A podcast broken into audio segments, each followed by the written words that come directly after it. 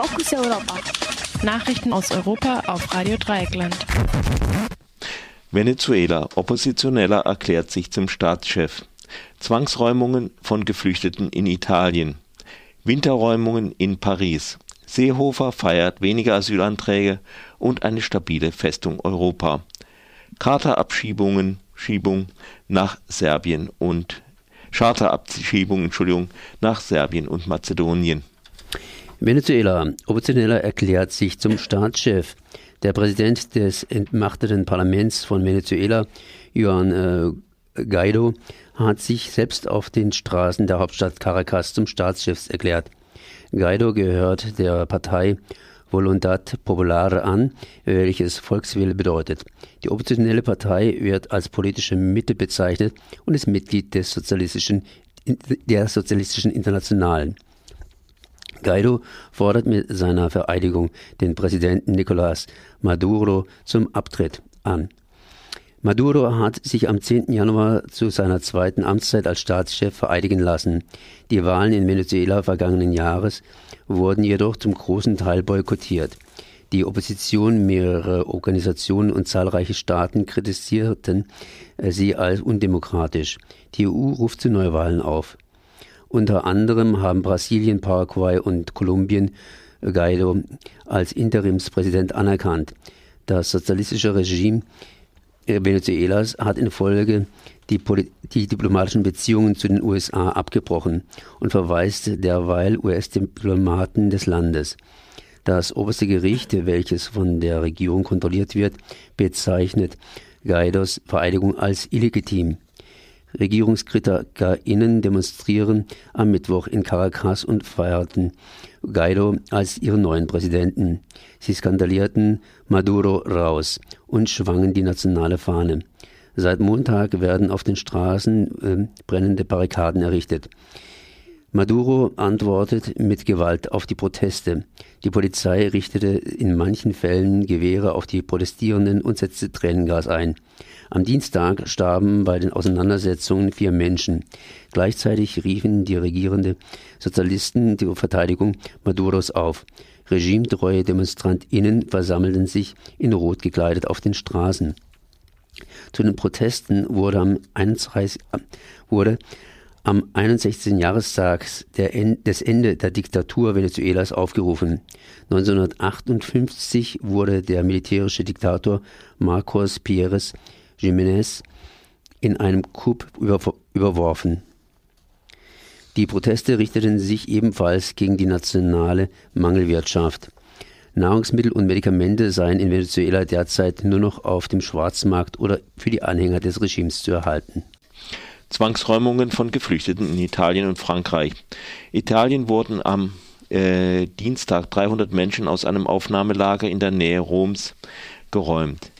Das Lager Castelnuovo di Porta beherbergte 530 Menschen auf der Flucht. Bis Samstag sollen alle aus dem Lager geräumt werden. Es ist bisher nicht klar, wohin sie gebracht werden. Der Bürgermeister von Castelnuovo di Porta berichtet, dass die Bewohnerinnen des Lagers nicht über die Räumung informiert worden waren. Somit seien Jahre an Arbeit und Integration in einem Tag vernichtet worden. Viele der Kinder, welche im Lager wohnten, waren in italienische Schulen aufgenommen worden und werden nun mit Bussen an unbekannte Orte geschickt. Bei Protesten vor dem Lager versuchten manche Menschen, die Busse zu blockieren. Die Räumung ist eine Folge des sogenannten Salvini-Dekrets, welches im Dezember erlassen wurde. Das Gesetz zielt darauf ab, humanitären Schutz für Menschen abzubauen, welche noch kein Asyl in Italien erhalten haben. Der italienische Rechtsaußenpräsident Matteo Salvini behauptet, die Regierung könne somit Geld sparen, um Italienerinnen zu helfen. Er habe mit der Zwangsräumung nur getan, was ein guter Vater tun würde. Die Räumung des Castelnuovo di Porta ist der erste Schritt der rechten Regierung Italiens, um das neue Gesetz zu implementieren. Es sei nicht nur ein Angriff auf die Integrationsarbeit, sondern auch ein Schritt, um Geflüchtete gewollt zu enteignen und auf, der, auf die Straße zu zwingen, kommentiert You Serious? Zeitgleich mit der Räumung zieht Deutschland seine Teilnahme an der Operation Sophia im Mittelmeer ab, da Italien keine Boote mit Geflüchteten in seinen Häfen aufnimmt. Winterräumungen in Paris. Auch in Frankreich kam es diese Woche zu Zwangsräumungen von obdachlosen Geflüchteten. In Paris wurden in einer neuen Runde der Winterräumungen etwa 200 Personen aus ihren Zelten gerissen. Viele verloren dabei ihre Wertsachen, die wie freiwillige Unterstützerinnen berichten. Zwar gibt es die, die Hoffnung, dass diese Menschen in sicheren Zentren gebracht werden, doch die Erfahrung in Frankreich zeigt, dass dies oft nicht der Fall ist. Stattdessen werden die Asylsuchenden nur für kurze Zeit in Lager verfrachtet, welche weit ab außerhalb der Stadt liegen. 2400 Menschen auf den Straßen Frankreichs sind von den derzeitigen Räumungen betroffen. In den Lagern gibt es aber nur Platz für halb so viele. Seehofer feiert weniger Asylanträge und eine stabile Festung Europa. 162.000 Menschen haben 2018 in Deutschland einen ersten Asylantrag gestellt. Damit bleiben die Zahlen unter der von CSU-Chef Horst Seehofer 2016 geforderten Obergrenze von 200.000. Dies stellte Seehofer am Mittwoch zufrieden fest, als er den Migrationsbericht der Bundesregierung vorstellte. Der Chef des Bundesamts für Migration und Flüchtlinge, Hans-Eckhard Sommer, ergänzte, dass nur 35 Prozent der Asylanträge in Deutschland Erfolg hätten. Das BAMF gewinne auch mehr Asylklagen vor den Verwaltungsgerichten als die Kläger. Die linken äh, Abgeordnete Ulla Jelpke kritisierte diese Darstellung und erwähnte, dass jeder zweite vom BAMF erteilte Asylbescheid positiv ausgefallen sei.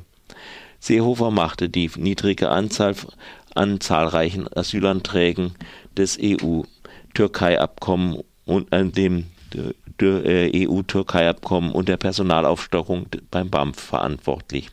Frontex, die Unterstützung der libyschen Küstenwache, Abschiebungen in Krisengebiete wie Afghanistan und die brutale Bewachung der europäischen Binnengrenzen erwähnte er nicht.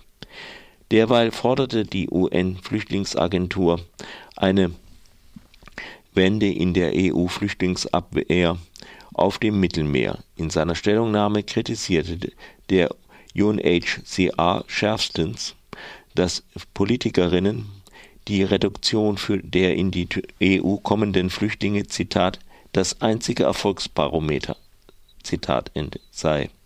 Die humanitäre Situation sei kein Anlass zum politischen Punktegewinn zu erzielen.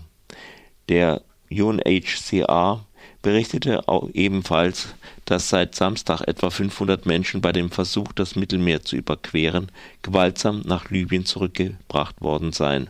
300 Personen wurden am Dienstag der libyschen Küstenwache übergeben und in die unmenschlichen Lager gebracht, welche das Auswärtige Amt 2017 mit Konzentrationslagern verglichen hat Charterabschiebungen nach Serbien und Mazedonien, Abschiebungen aus mehreren Bundesländern wieder über Karlsruhe, Baden-Baden.